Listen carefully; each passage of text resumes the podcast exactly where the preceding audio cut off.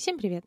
Это подкаст «Воснецов и Аленушка», и я его ведущая Аленушка Поднебенная, искусствоведка и музейщица. Здесь мы будем разбираться в известных сюжетах и из истории искусства, больше узнавать об их контексте и выяснять, почему же это важно. Это уже второй эпизод моего подкаста, и мне хочется поблагодарить всех, кто послушал предыдущий выпуск о Гюставе Курбе, подписался на подкаст и поставил ему оценку в приложении. Отдельное спасибо тем, кто писал мне сообщения со своими мыслями и комментариями. Вы, правда, очень помогаете мне развивать мой пока еще совсем юный проект.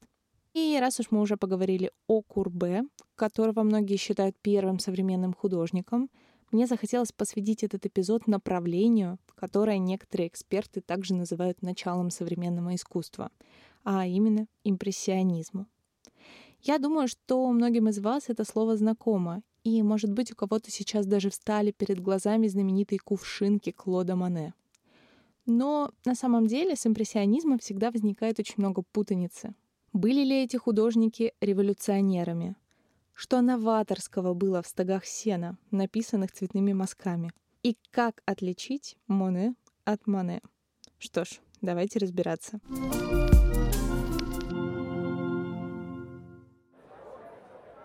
Пивная «Мартир», располагавшаяся в доме номер 9 на улице с таким же названием, была в Париже известным заведением. В ее подвале был оборудован кабачок, убранный в баварском стиле. Здесь бочками пили мюнхенское пиво из керамических кружек. Эта пивная во времена Второй империи стала любимым местом встреч представителей богемы, художников, писателей и журналистов. Здесь можно было встретить бродячих рыцарей пера и кисти, искателей бесконечного, торговцев химерами, строителей Вавилонской башни, а кроме того, дамочек легкого поведения, подороже и подешевле. Хроникеры перед тем, как отправиться в редакцию, коротали здесь вечера, чтобы запастись свежей информацией и сплетнями, которые на следующий день преподносили своим читателям как достоверные факты. Этот шумный уголок, где в воздухе плавали клубы дыма и распространялись всевозможные не слишком приятные запахи, в начале 1860-х приглянулся Гюставу Курбе.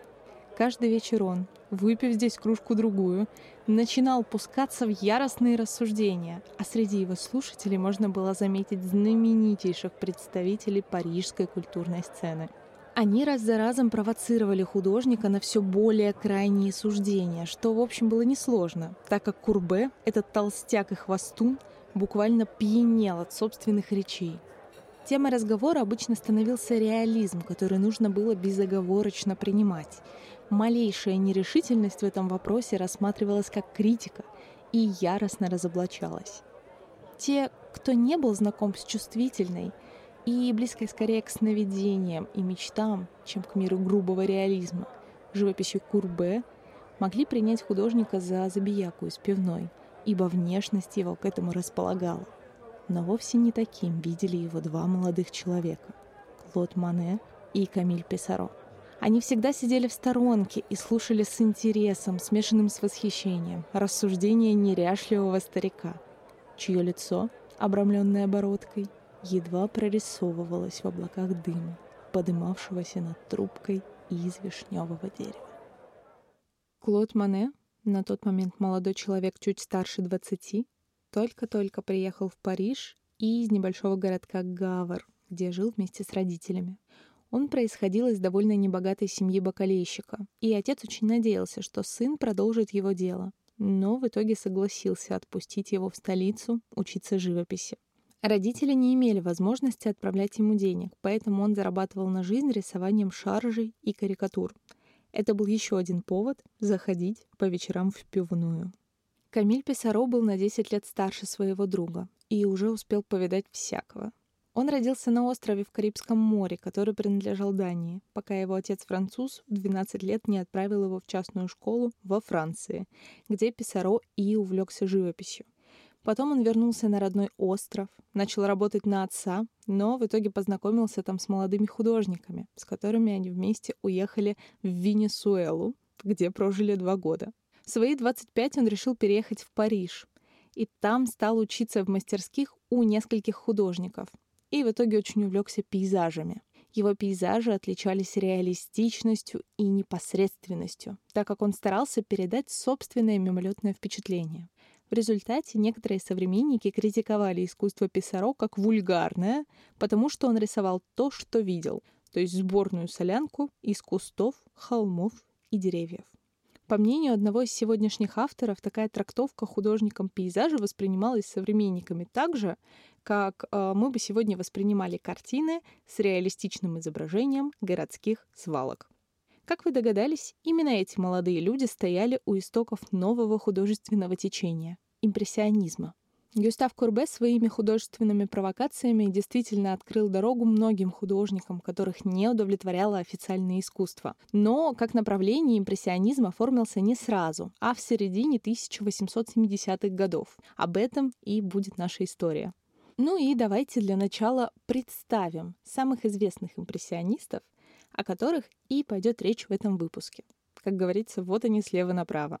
Клод Моне, Эдуард Мане, Агюст Ренуар, Камиль Писаро, Эдгар Дега, Альфред Сислей и Берта Моризо. Искусство в это время существовало как официальная организация, которая пользовалась определенным покровительством и имела четкую иерархию. И в ней, как в армии, существовали свои чины и награды. Я напомню, что тогда художественной жизнью Парижа, а значит и всей Европы, заправляла Академия изящных искусств. Больше всего Академия ценила портреты и полотна на исторические и религиозные сюжеты. Пейзажи и натюрморты считались жанрами вторичными и ценились на порядок меньше – в академической живописи регламентировалось практически все. И цвет, и композиция, причем вплоть до степени разворота фигур к зрителю. Допустимый уровень эротики, мораль, которую должен был извлечь зритель, и способ наложения мазков – такой гладкий и выхолощенный, чтобы самих мазков почти не было заметно. А, в телеграм-канале подкаста я выложу несколько работ популярных академистов того времени, чтобы вы поняли масштаб проблемы. Ссылка на канал будет в описании эпизода.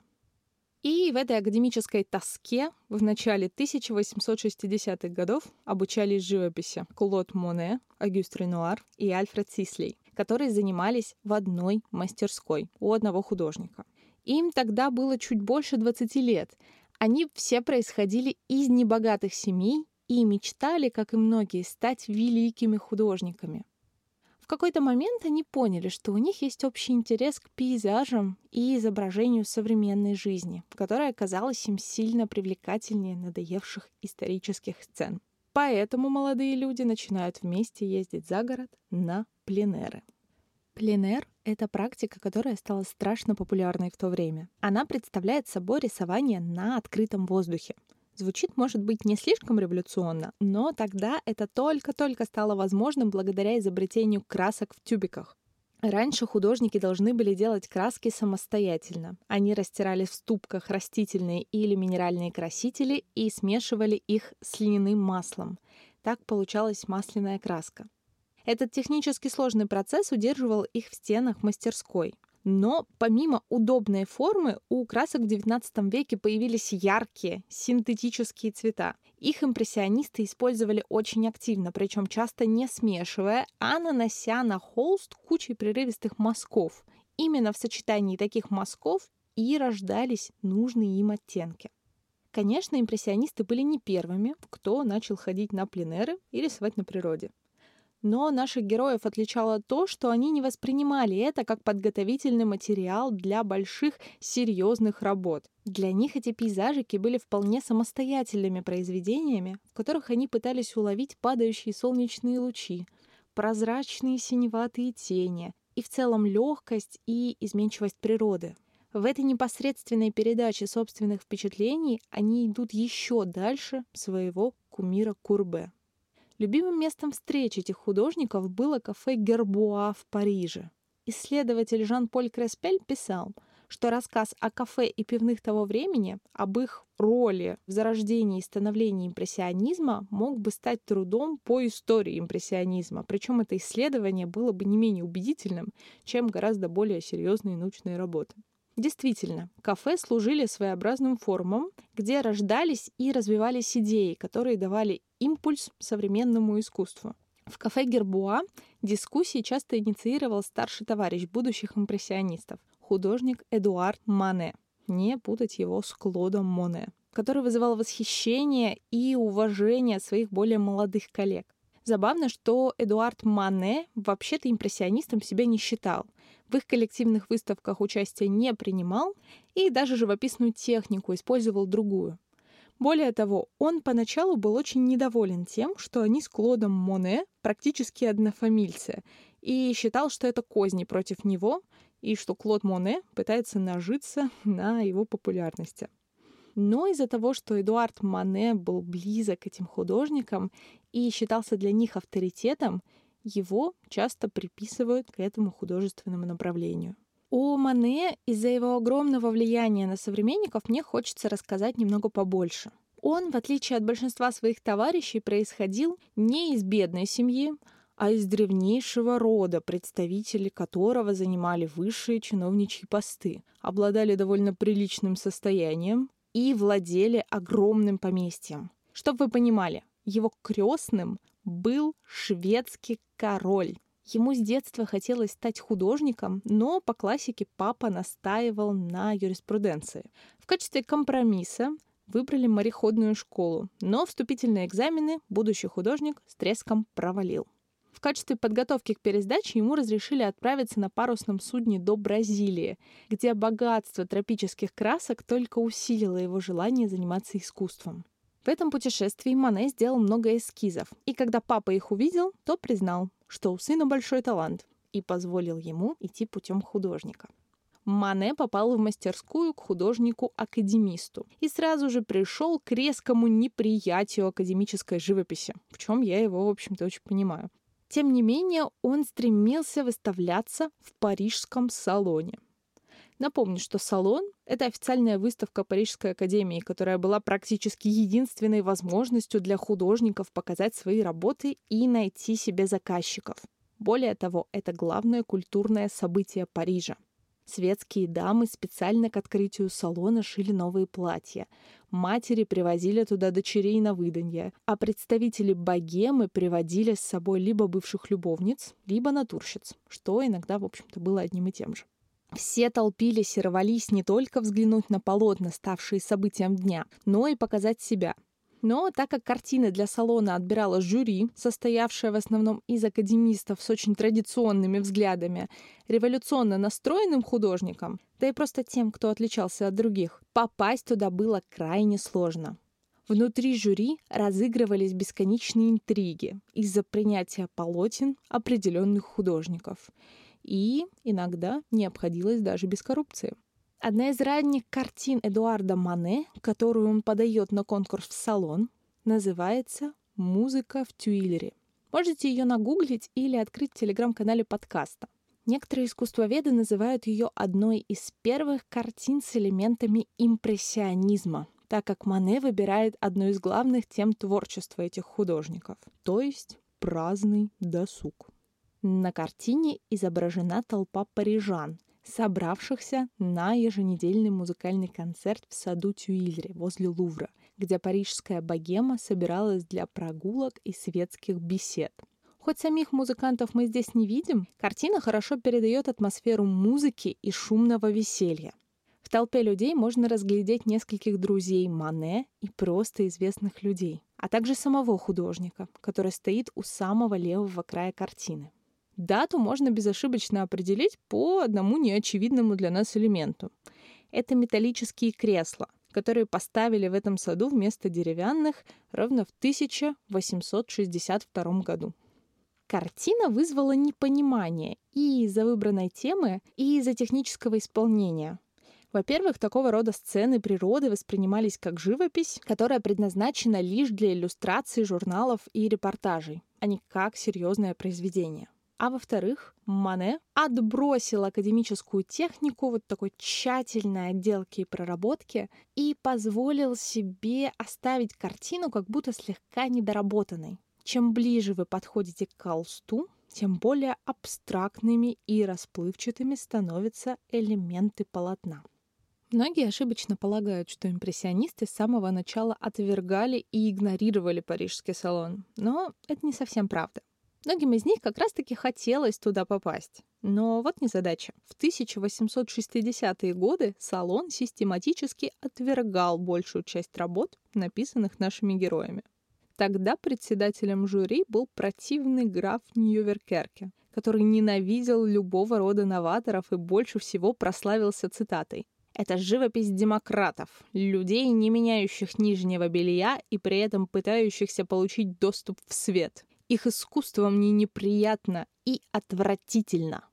Такая предвзятость ужасно всех бесила. И в 1863 году, когда, сводя свои мелочные счеты, жюри отсеяло больше четырех тысяч работ, разгорелся настоящий скандал. Отзвуки невиданного ранее взрыва негодования, которое охватило собравшихся в мастерских, кафе и салонах живописцев, донеслись до чуткого уха императора. Наполеон III, желавший слыть либералом, если только ради этого не нужно было чем-то рисковать, захотел составить свое личное мнение о ситуации и сам посетил выставку. Он быстро осмотрел салон, в том числе и картины отвергнутых художников, которые беспорядочно загромодили залы. Не увидев никакого отличия этих полотен от тех, что были приняты жюри, император заключил, что шум получился из ничего. После этого он выступил с официальным заявлением, что отвергнутые полотна будут тоже выставлены, но в другой части дворца, где и проходил сам салон. И пусть публика сама судит об их качестве. Так появилось то, что стали называть салоном отверженных. Это был настоящий шанс для будущих импрессионистов показать себя. Более того, салон отверженных посещало даже больше людей, чем официальную выставку, хотя многие приходили туда просто посмеяться над откровенно плохими работами. Тем не менее, многим посетителям было ясно, что на их глазах складывается новый живописный стиль отличный от того, что предлагала им Академия. Но главной звездой и источником скандалов на этом салоне стала картина Эдуарда Мане «Завтрак на траве». Идея этой картины родилась у Мане во время воскресной поездки в пригород Парижа на берег реки Сены. Мане, наблюдая купающихся, воскликнул. «Кажется, мне пора приняться за ногую натуру. Ну что же, я им покажу, как это делается. Он задумал взять за основу картину художника эпохи Возрождения Джорджоне с похожим сюжетом, но изобразить людей не как аллегории, а по-современному. Итак, давайте посмотрим на эту картину. Здесь мы видим двух мужчин и двух женщин, которые устроили пикник у реки. Мужчины, одетые как денди, то есть модники того времени, расположились на траве и о чем-то увлеченно разговаривают. Рядом с ними на переднем плане сидит полностью обнаженная женщина, которая с вызовом смотрит прямо на нас, на зрителей. Рядом с ней лежит скинутое платье, а на нем хлеб и корзина с фруктами. На дальнем плане вторая женщина, в очень легкой одежде, которая моется в реке. В этой картине на самом деле много странного. В первую очередь неправильная перспектива. Фигура женщины на дальнем плане сильно крупнее, чем должна быть, и как будто отделена от остальных персонажей. Фону здесь не хватает глубины, он местами похож на плоскую декорацию. Кроме того, освещение очень резкое и отчасти напоминает эффект от фотовспышки, что создает очень сильный контраст между темным фоном и белой, почти сияющей кожей обнаженной девушки. Но все эти приемы неплохо служат созданию крайне напряженного пространства. Зрителю от картины становится слегка не по себе. И, возможно, это как раз та цель, которую и преследовал художник и отход от академических живописных традиций, и сам выбор сюжета картины вызвали возмущение, непонимание и обвинение художника в ужасном вкусе. Ведь по факту все указывает на то, что девушки, изображенные здесь, это проститутки, одна из которых бесстыдно смотрит прямо в глаза зрителю. Один из критиков комментировал это так. Какая-то голая уличная девка бесстыдно расположилась между двумя франтами в галстуках и городских костюмах. У них вид школьников на каникулах, подражающих кутежам взрослых. И я тщетно пытаюсь понять, в чем же смысл этой непристойной загадки. Даже Гюстав Курбе, который писал не менее скандальные вещи, и тот возмутился. И все же, осыпанный извительными насмешками публики и пораженный критиками Монет только выиграл. День ото дня он становился все более и более знаменитым. Что ж, это была не последняя его провокация. Он продолжил эту тему в своих более поздних полотнах «Олимпия» и «Барфа Либержер». Вы, возможно, о них даже слышали, но об этих картинах мы, наверное, поговорим как-нибудь в другой раз. После салона отверженных нашим героям стало ясно, что они могли бы самоорганизовываться и вне официальных художественных структур. И поэтому они создали свою кооперативную, анонимную ассоциацию живописцев, скульпторов и граверов, чтобы выставлять свои работы независимо. Ну и первая их самостоятельная выставка прошла уже в следующем году. Импрессионисты были художниками, которые жили в эпоху больших перемен. С 1853 по 70 год проходила османизация Парижа, то есть реконструкция города под руководством барона Османа. Узкие средневековые улочки превратились в современные широкие проспекты и авеню. Город приобрел парадный облик, стал чище, безопаснее и смог вместить больше жителей. В XIX веке его население выросло более чем в пять раз. В результате появился новый тип горожанина — фланер. Это человек, который получает эстетическое удовольствие от прогулок по городу. Для нас штука нормальная, но раньше это показалось бы странным, потому что гуляли обычно в парках и садах а центры городов были скоплениями нечистот и маргиналов, куда люди без большой надобности старались не соваться. Новые парижские улицы с гуляющими по ним фланерами стали частым предметом изображения у импрессионистов. Особенно здесь стоит выделить городские пейзажи Камиля Писаро. Например, на его картине «Бульвар Монмартр» в Париже мы видим широкий бульвар, по которому, как по реке, плывут бесчисленные повозки и темные человеческие фигурки, каждая из которых выписана всего парой штрихов кисти.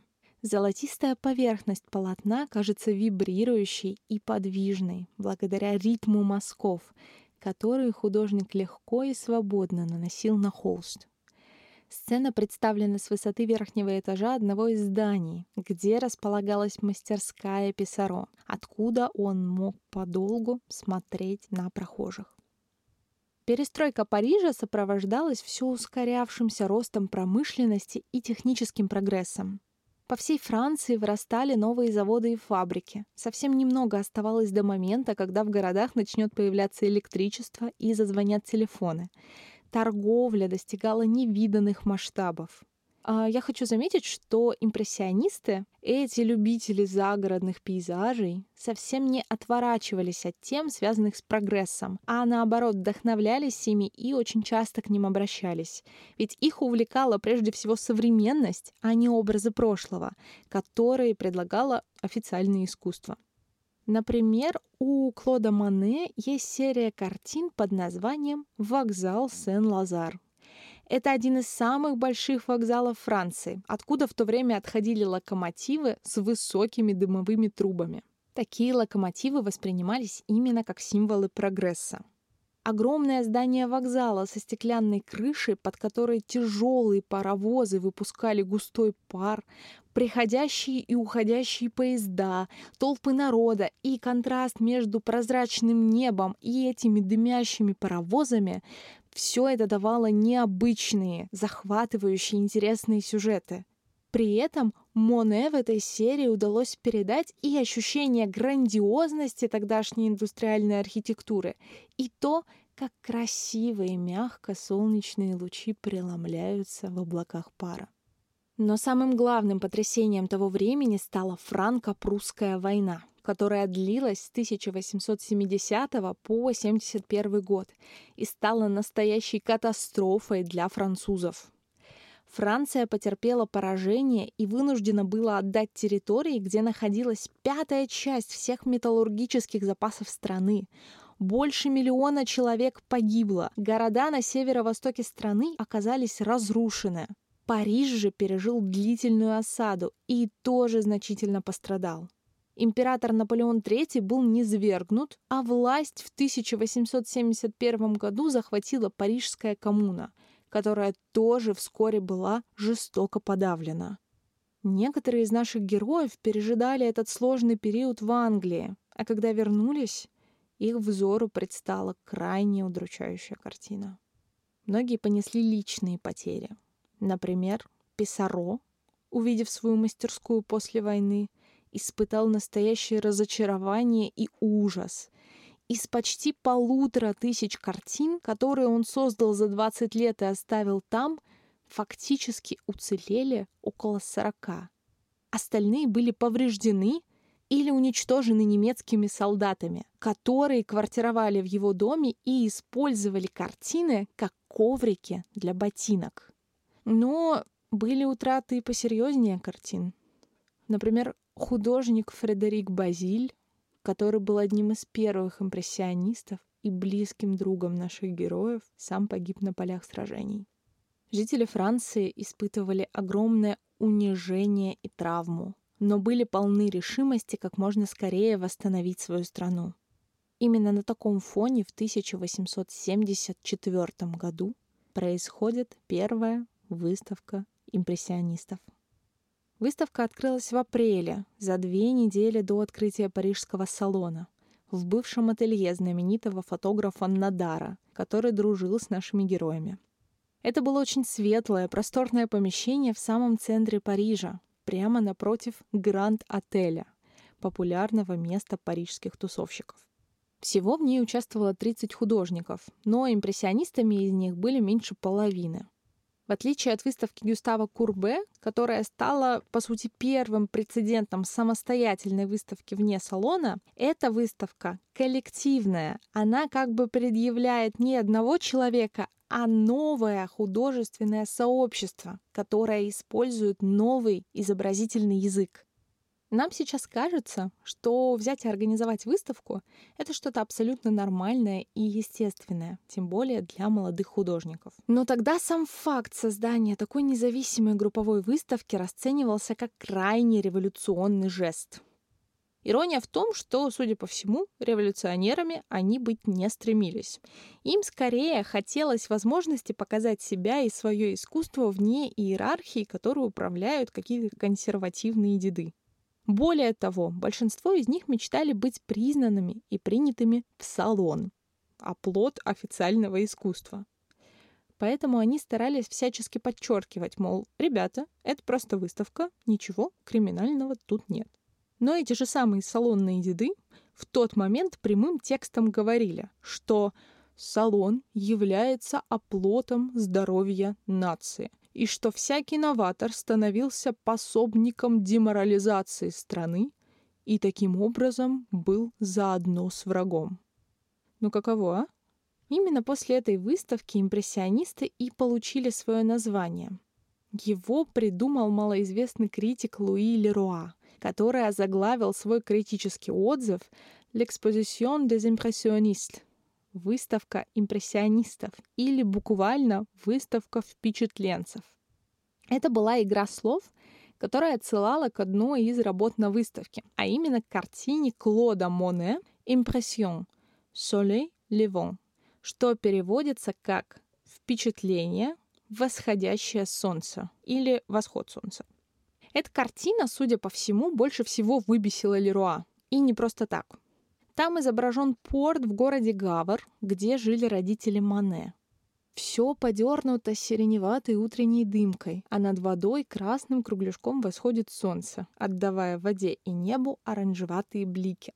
На первом плане очень схематично изображены силуэты одиноких лодочек, где сидят рыбаки.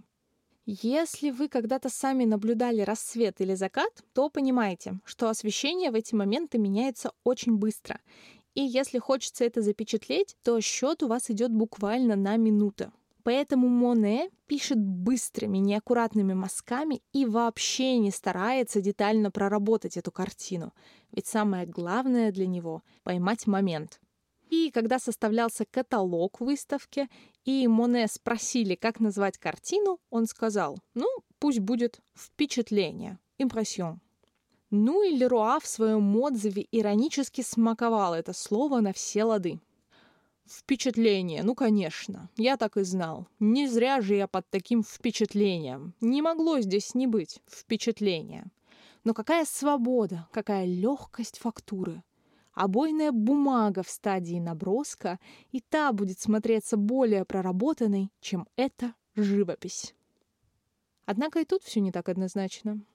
Да, большинство людей действительно трактуют эту картину просто как попытку поймать красивый момент, когда солнце восходит над водой. Но тут можно увидеть и другие смыслы. Мы только что говорили о том, что в 1870-е годы Франция заново отстраивается после ужасной войны.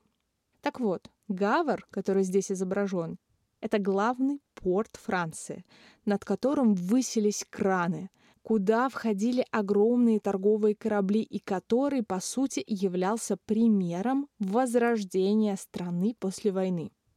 По мнению искусствоведа Пола Такера, несмотря на то, что картина Моне — это поэма света и атмосферы, ее также можно рассматривать как оду силе и красоте возрожденной Франции, то есть как очень патриотическое полотно. Красивая теория? Мне кажется, что очень. Но вернемся к названию. Поначалу термин «импрессионизм» имел пренебрежительный и даже издевательский характер, поэтому художники всячески от него открещивались. Сами они предпочитали называть себя Ботиньольской школой или Ботиньольцами по имени квартала Ботиньоль, где они постоянно встречались. Но со временем они все-таки присвоили это название, которое придумал для них язвительный критик. И вряд ли кто-то из нас сейчас сможет легко отгадать, что же такое Ботиньольская школа. К слову, критика не то чтобы разнесла выставку импрессионистов, как часто принято считать. На самом деле там было немало и положительных отзывов, и некоторые писали, что видят в этом большой потенциал и перспективу. И хоть выставку за весь месяц ее работы посетило всего три с половиной тысячи человек, это очень мало — в салон столько людей приходило за один день. И денег эта выставка тоже особо не принесла, ее все равно можно считать удачной, потому что она помогла художникам завоевать популярность у публики. И, что более важно, найти себе спонсоров. Ну и давайте сейчас попробуем суммировать, что же из себя представляет творческий метод импрессионистов. Я частично уже проговорила это по ходу своего рассказа, но теперь мне хочется собрать это в одну кучу. Итак, основа импрессионизма — это восприятие и изображение объектов не самих по себе, а в отношениях с окружающей средой. То есть художники стремились показать, как у предметов меняются цвета в зависимости от освещения или как на них падают блики или тени.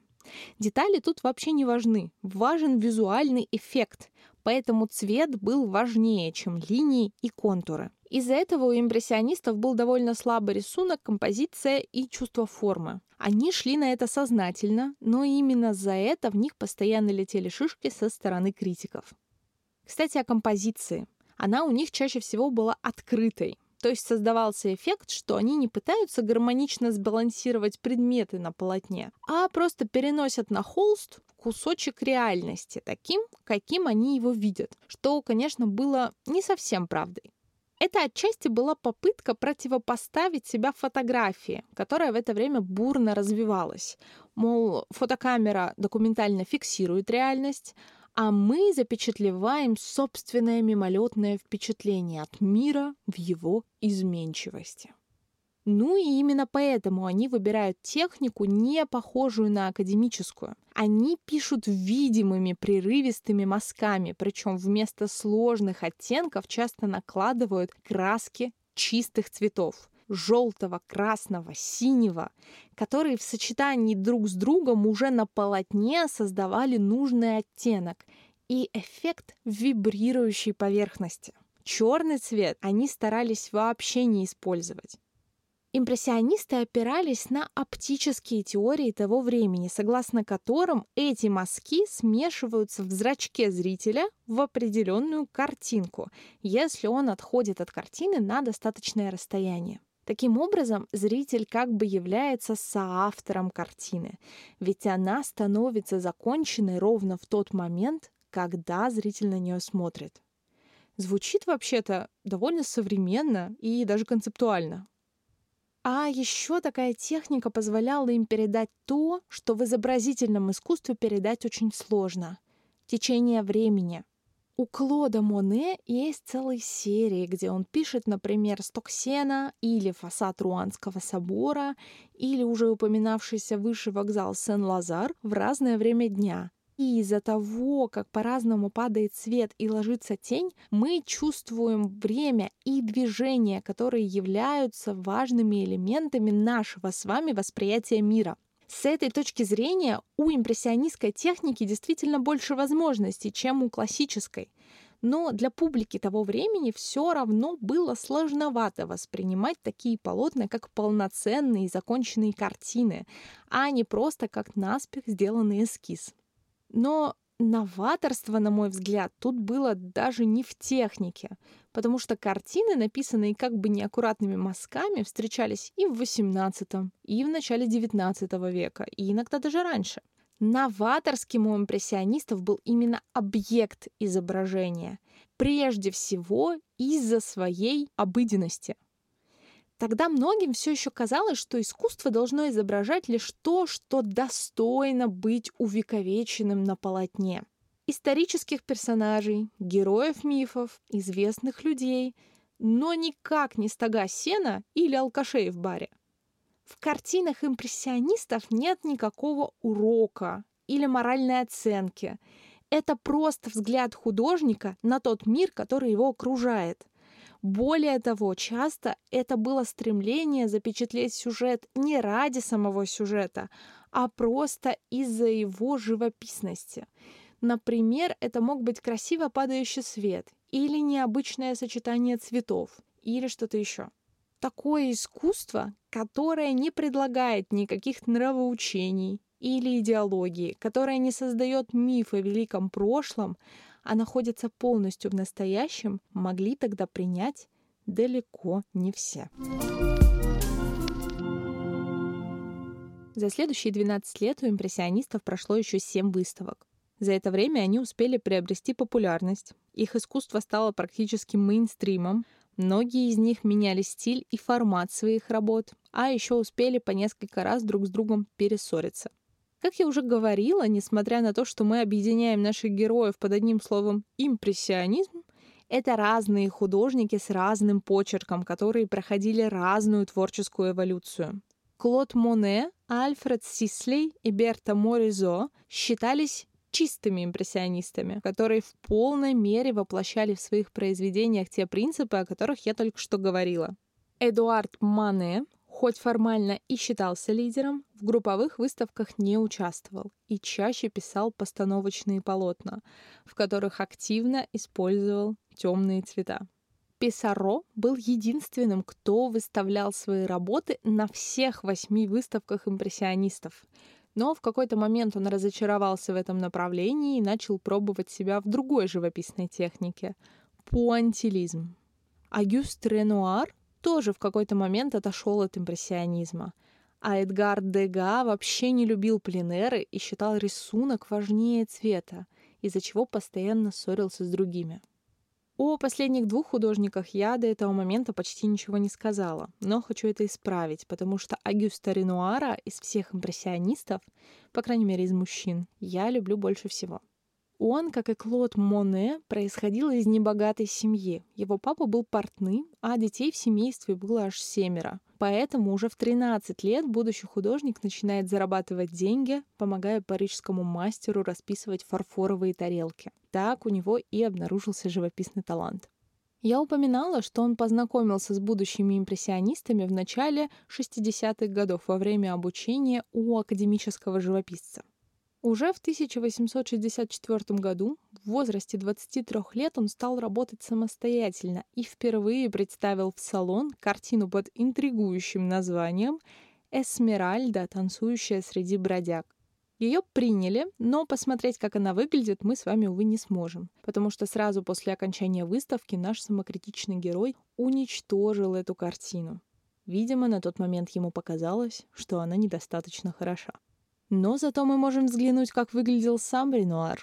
На его автопортрете 1876 года мы видим красивого молодого мужчину, который, стоя к нам боком, разворачивает на нас свое заостренное лицо. На его бледной коже очень выразительно выглядят большие темные глаза, широкие черные брови, усы и редкая слегка рыжеватая оборотка. На нем надета темная кепка и пиджак, сложный оттенок которых создается переливом фиолетово-зеленых тонов, местами переходящих в розоватые и коричневые оттенки. Фон выполнен нарочито небрежными мазками сложных цветов, среди которых доминирует темно-фиолетовый, красиво оттеняющий светлую кожу его лица. Этот автопортрет написан уже после первой выставки импрессионистов, в которой он, конечно, тоже участвовал. Именно в этот период, несмотря на бедность, он создавал свои главные шедевры, один из которых — «Бал в Мулен де ла Галет». Мулен де ла Галет — это название ресторана в верхней части холма Монмартр, недалеко от которого Ренуар в то время снимал студию. В хорошую погоду на улице у ресторана, где были расставлены столики и скамейки, проходили танцы. Художнику очень хотелось запечатлеть их непринужденную и веселую обстановку, и для написания картины он даже просил попозировать некоторых своих друзей, которых мы можем узнать среди танцующих и сидящих за столиками. На переднем плане картины мы видим двух девушек, которые, перегнувшись через спинку лавочки, с улыбкой беседуют с молодым человеком, сидящим к нам спиной. Та, что помладше, одета в светлое платье в полоску по тогдашней моде. На второй, постарше, темное платье с кружевными манжетами и сетка на высоко убранной прическе. Справа, за одним столом с молодым человеком, сидят еще двое юношей. Один из них задумчиво ковыряет в зубах зубочисткой. На заднем плане многоцветная толпа людей, которые танцуют, пьют и веселятся. Но самое прекрасное здесь — это солнечные блики на их лицах и одеждах, которые пробиваются сквозь листву акаций. Постепенно Ренуар перестал участвовать в выставках импрессионистов. Ему очень хотелось признания и славы, поэтому он решил сделать ставку на портреты состоятельных парижан. И, надо сказать, не прогадал, и первым из всей компании пришел к настоящему финансовому успеху. Один из его знаменитейших портретов — это портрет очень известной в то время актрисы Жанны Самари, который был написан в конце 1870-х и сейчас хранится в Пушкинском музее в Москве. Жанна тут изображена в изысканном зелено-голубом платье на розовом фоне. Она опирается подбородком на левую руку, на запястье которой сверкает золотой браслет. Ее рыжие волосы, собранные в прическу, чуть разлетаются в стороны, а взгляд одновременно мечтательный и задумчивый. Но на самом деле, если вы посмотрите на фотографии этой женщины, их я тоже выложу в Телеграм, то поймете, что художник ей явно льстит. Он как бы выхватывает ее самые лучшие черты и приумножает их на своем полотне до такой степени, что мы готовы влюбиться в эту рыжеволосую актрису. Некоторые исследователи даже предполагают, что, возможно, художник сам был в нее влюблен. Он написал четыре ее портрета, и все были дивно хороши. Хотя мне кажется, что он просто очень хорошо понимал, какими люди хотят видеть себя на портретах, и давал им эту возможность. Не просто так, ведь он заработал на этом столько денег. Живопись Ренуара отличают более мягкие, чем у других импрессионистов, цветовые переходы, нежные блики солнца и будто перламутровые переливы цвета. Его герои как-то по-особенному красивы, а их взаимодействие выглядит очень человечным и трогательным. Похожее впечатление может возникнуть и от некоторых полотен Эдгара Дега. Дега, сын очень богатого банкира, был в сложных отношениях с другими импрессионистами. Он поначалу увлекался классическим искусством, много времени проводил в Лувре, изучая полотна эпохи Возрождения, и сам пытался писать масштабные исторические картины для салона, пока не осознал, что современность привлекает его гораздо больше.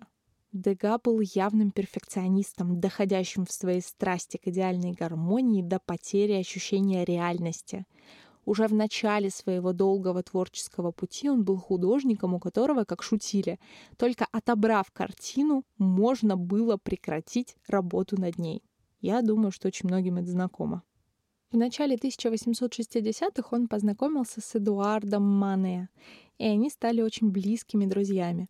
Именно Мане познакомил Дега с будущими импрессионистами, и он сразу заслужил среди них высокую репутацию благодаря своим манерам, тонкой культуре, учтивости и своеобразному обаянию. Все это вызывало к нему большое уважение.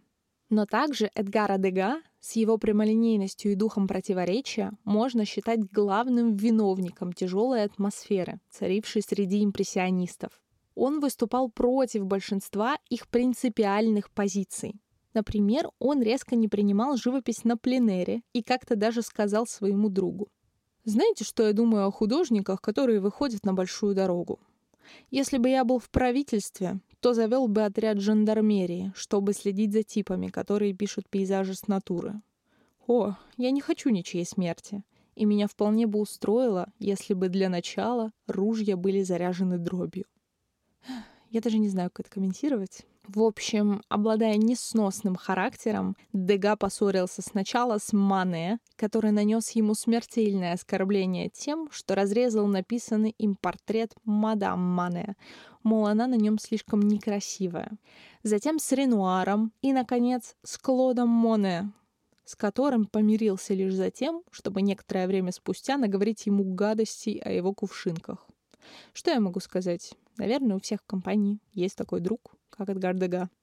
Сам термин «импрессионизм» он, к слову, не принимал, что не помешало ему поучаствовать почти во всех выставках импрессионистов, включая самую первую, о которой мы уже говорили.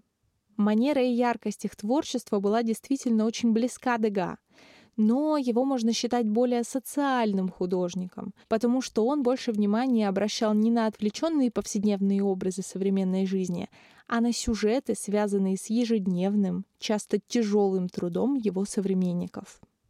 Большинство людей знакомы с творчеством Дега в первую очередь благодаря его изображениям танцовщиц. И это неудивительно. Он правда обращался к этой теме очень часто. И эти картины были дико популярны благодаря своей легкости и яркости. Художники, писавшие балет до Дега, либо выстраивали геометрические правильные композиции, либо изображали звезд балета, склонившихся в изящном поклоне, и в этом ощущалось что-то искусственное. А балерины Дега чаще всего изображены в моменты, когда они репетируют, переодеваются или стоят за кулисами. И от этого создается ощущение, что мы, зрители, невольно подглядываем за сценой, которую мы видеть как бы не должны. Но тут тоже не все так просто. Некоторые искусствоведы усматривают в этих, казалось бы, непосредственных и созерцательных картинках социальный подтекст. Дело в том, что жизнь балерин чаще всего складывалась не слишком приятно. Многие из них уже в возрасте 12 или 14 лет вынуждены были становиться любовницами богатых пожилых мужчин, чтобы продвинуться в театральной карьере. И это далеко не всегда был их собственный выбор. Так вот, на картинах Дега, изображающих танцовщиц, на фоне часто можно разглядеть слегка зловещую фигуру немолодого мужчины, который подглядывает за репетицией и, возможно, выбирает, кто из девушек приглянется ему больше. Впрочем, обсуждение этих трактовок потянуло бы и на отдельный выпуск, так что я, закинув вам удочку, остановлюсь. Судьбы наших героев сложились очень по-разному. Клод Моне и Камиль Писаро стали очень неплохо зарабатывать своим искусством в 1880-90-х годах и умерли в достатке. Агюст Ренуар первым достиг успеха в салоне, после чего стал больше обращаться к классическому искусству, но в своей собственной интерпретации. Эдгар Дега тоже был успешен, но в начале 80-х у него вдруг стало ухудшаться зрение, и к концу жизни он уже не рисовал, потому что ослеп полностью. Альфреду Сислею повезло меньше всех. Ему так и не удалось разбогатеть, и он умер в бедности в 1899 году. В 1883 году умирает Эдуард Мане, а через три года проходит последняя выставка импрессионистов, после которой они окончательно разбрелись в разные стороны. Эпоха импрессионизма во многом подошла к концу. Можно долго говорить о том, как сильно они изменили художественную жизнь того времени, но мне кажется, очень хорошо это показывает тот факт, что к концу XIX столетия больше половины картин, которые выставлялись в парижском салоне, были исполнены в импрессионистской манере. Хотя к тому времени салон доживал свои последние дни, и его упадок тоже отчасти стал результатом деятельности наших героев. Ну а сегодня картины этих художников бьют все рекорды по суммам, которые за них отдают на престижных аукционах. Я не могу закончить свой рассказ, не затронув еще одну важную, как мне кажется, тему. Тему женщин-импрессионисток. Я еще в самом начале выпуска называла среди прочих имя Берты Моризо, но в остальном рассказе она почти не фигурировала, потому что ее, как и других художниц, мне захотелось оставить на десерт. Как вы наверняка понимаете, у художниц в XIX веке, да и большую часть истории, было гораздо больше социальных и карьерных барьеров. Они, например, не могли также свободно посещать кафе и бары, где завязывались важные знакомства, проходили дискуссии и происходил обмен идеями. То есть теоретическую базу импрессионизма, которая и возникала в барах, закладывали исключительно мужчины-художники. В академической среде все, в основном, конечно, мужчины, были уверены, что женщины просто не способны усваивать сложную информацию, поэтому их обучали хуже, чем их коллег-мужчин. Ну и, конечно же, считалось, что успешная художественная карьера — это дело не женское, ведь главное предназначение женщин — это материнство и создание домашнего уюта. В истории искусства имена женщин часто умалчивались и терялись. И не потому, что они были менее талантливы и способны, а потому что считалось, что их нельзя ставить в один ряд с мужчинами. И многих потрясающих художниц мы открываем буквально в последние несколько десятилетий. Но даже при этом всем несколько импрессионисток смогли добиться успеха еще при жизни. Помимо Берты Моризо, это Мэри Кэссет, Ева Гонсалес и Мари Бракимон. Само собой, критики часто в своих обзорах их объединяли. И не по признаку стиля или техники, а просто потому, что они женщины. Один из них, критик Суассон, писал так. Можно понять, что у женщин нет оригинальности мысли, что литература и музыка не имеют женского характера. Но, несомненно, женщины умеют наблюдать, и то, что они видят, совершенно отличается от того, что видят мужчины, и того искусства, которое они вкладывают в свои жесты, в свой внешний вид, в украшение своего окружения, достаточно, чтобы дать представление об инстинктивном, особом гении, присущем каждому из них. Если закрыть глаза на ужасный сексизм этой фразы, что, конечно, очень непросто, то тут даже можно увидеть похвалу для XIX века, в общем, уже что-то. В силу своих социальных ограничений спектр тем, на которые женщины могли писать картины, был сильно ограничен. Например, сцены на улице или в кафе, которые мы очень часто видим у мужчин-импрессионистов, а также обнаженную натуру, они почти не писали. Чаще художницы концентрировались именно на сценах домашней жизни, потому что они составляли основную часть их жизненного опыта. И с одной стороны, импрессионизм ведь показал, что как раз-таки бытовые сцены достойны быть изображенными, и что они ничем не хуже масштабных исторических полотен. А с другой, он как будто тоже ограничивал женщин рамками вот таких вот домашних тем. Но даже несмотря на эти рамки, они показывали высокий уровень мастерства. В таких картинах было что-то очень личное и интимное. но без намека на эротику, который был почти всегда свойственен картинам мужчин-художников. Из-за большого социального давления сама возможность начать карьеру в искусстве обычно появлялась, к сожалению, у тех, кому просто больше повезло с семьей. Например, Берта Моризо родилась в богатом буржуазном семействе с большой художественной традицией. Она даже приходилась внучатой племянницей знаменитому французскому художнику Фрагонару, поэтому им сестрой с детства давали уроки живописи. Они обе стали художницами. Правда, сестра оставила карьеру после замужества, а вот Берта решила продолжать. И семья приняла ее решение. Вдумайтесь, насколько это необычная ситуация для XIX века. Ведь чаще всего девушек уговаривали и даже заставляли насильно как можно скорее выйти замуж и оставить любые попытки построить карьеру. Замуж Берта, к слову, вышла, но только в возрасте 33 лет. И ни за кого попала, а за Эжена Мане, брата художника Эдуарда Мане, ее друга. И через 4 года у них родилась единственная дочка, Жюли, которая тоже потом стала художницей. Муж карьере Берты тоже не мешал, и она продолжала рисовать до самой своей смерти. Ее самая известная картина называется «Колыбель». И это очень яркий пример того, что тогда подразумевали под женскими темами в искусстве. Мы видим здесь молодую женщину, склонившуюся над колыбелькой с прозрачным светлым балдахином, в которой спит маленькая девочка.